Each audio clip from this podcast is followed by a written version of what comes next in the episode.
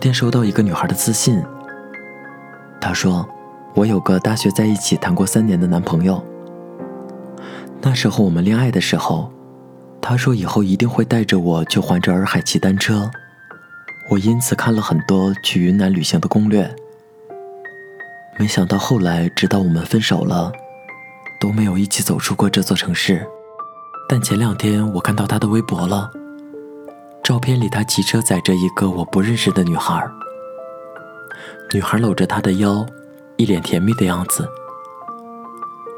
我突然就放下了，再喜欢也没用了。出场顺序不同，我终究还是要说再见的。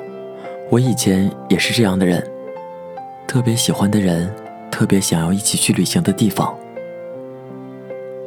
后来我们分开以后。他于我而言最大的影响就是教会我，爱情里的出场顺序真的很重要。陪你喝醉的人是不能陪你回家的。原来走过一程，我们也不过是对方的摆渡人，挺难过的。有人是你这辈子的挚爱，但我们却出现在对方的平行时空里。前段时间余文乐结婚，许多女孩都喊失恋了。余文乐更是在微博上深情表白，在对的时间遇到对的人，感谢上天把最好的你安排在最好的时候出现。众所周知，余文乐是有名的情场浪子，绯闻女友更是从没间断过。但跟他结婚的，并不是曾经惊天动地的姐弟恋卢巧音，也不是他一直念念不忘、相恋了几乎五年的黄一文。而是有过黑料的王棠云。王棠云固然不是最漂亮的，也不是最有才华的，却是刚刚好出现在余文乐身边的女人。说到余文乐，当然也离不开陈冠希。如今陈冠希已经不再是当年艳照门时的小男孩了，而是独当一面，事业家庭双丰收，跟秦舒培的恩爱。也经常上热搜，但我还是记得当时艳照门出来之后，一直守着陈冠希身后不离不弃的杨永晴，这个他经常当众表白我一直都很爱他的女人。但后来还是不欢而散了。之后陈冠希也跟另一个女孩洪文安，经常在微博发合照，说是能让他安定的女人，但最后传闻。还是因为陈冠希的出轨而分开了，最后就是秦舒培了。不管是余文乐还是陈冠希，能够让浪子安稳下来的女人，爱当然是首要条件。但最重要的是遇上他们想要安稳的时期，太早太迟都不行。其实，爱情比任何东西更需要天时地利人和。出场顺序真的太重要了。有人说，在对的时间遇到对的人，是爱情；在错的时间遇到爱的人是青春。相比爱的多少，爱的深浅，爱的时间才是最重要的。遗憾的是，那些教会我们成长的人，往往都无法陪我们到最后。那些信誓旦旦非你不可的人，往往走着走着就散了。那些我们觉得一辈子最重要的人，往往提前就中途离场了。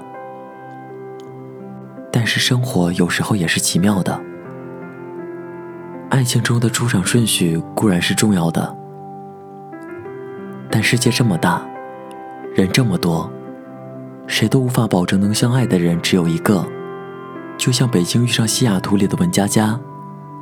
正是他遇过许多渣男，遇到过能够满足他物质生活却无法抽空陪他的老钟，最后他才知道，每天早晨都为我跑几条街去买我最爱吃的豆浆油条。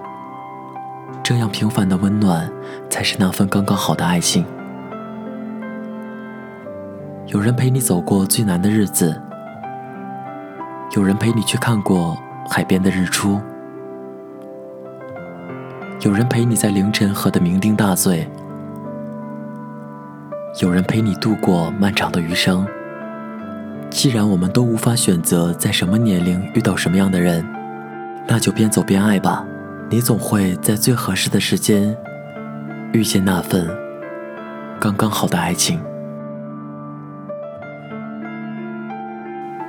期节目原文，请关注微信公众号 FM 二四九三九四。更多节目动态在新浪微博主播林峰。这里是 FM 二四九三九四。给同样失眠的你，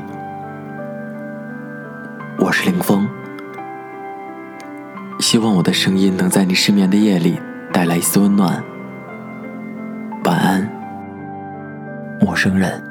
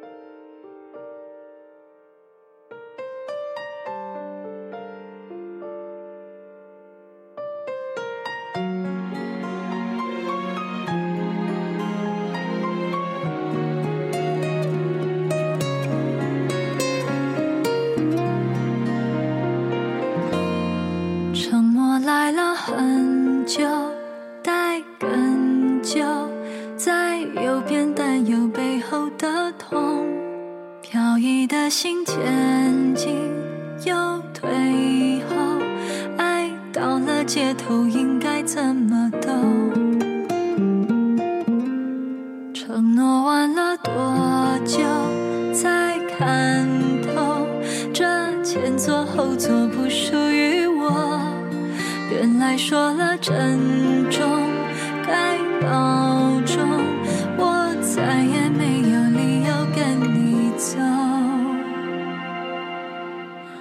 真的有抱紧你的冲动，我真的有想起你而感动。然而他的香味残留一宿，那一渗透渗透你的心中。我真的有抱紧你的冲动，我真的有想起你而感动，但播放的回。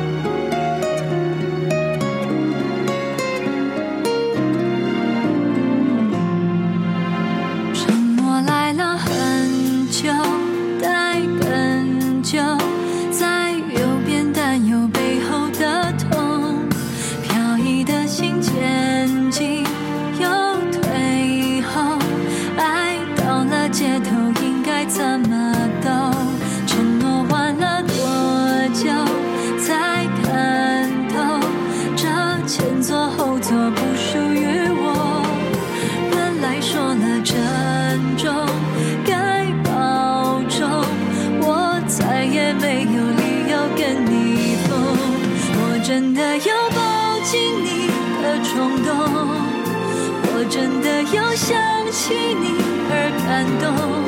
然而他的香味残留衣袖，那已渗透渗透你的心中。我真的有抱紧你的冲动，我真的有想起你而感动。但播放的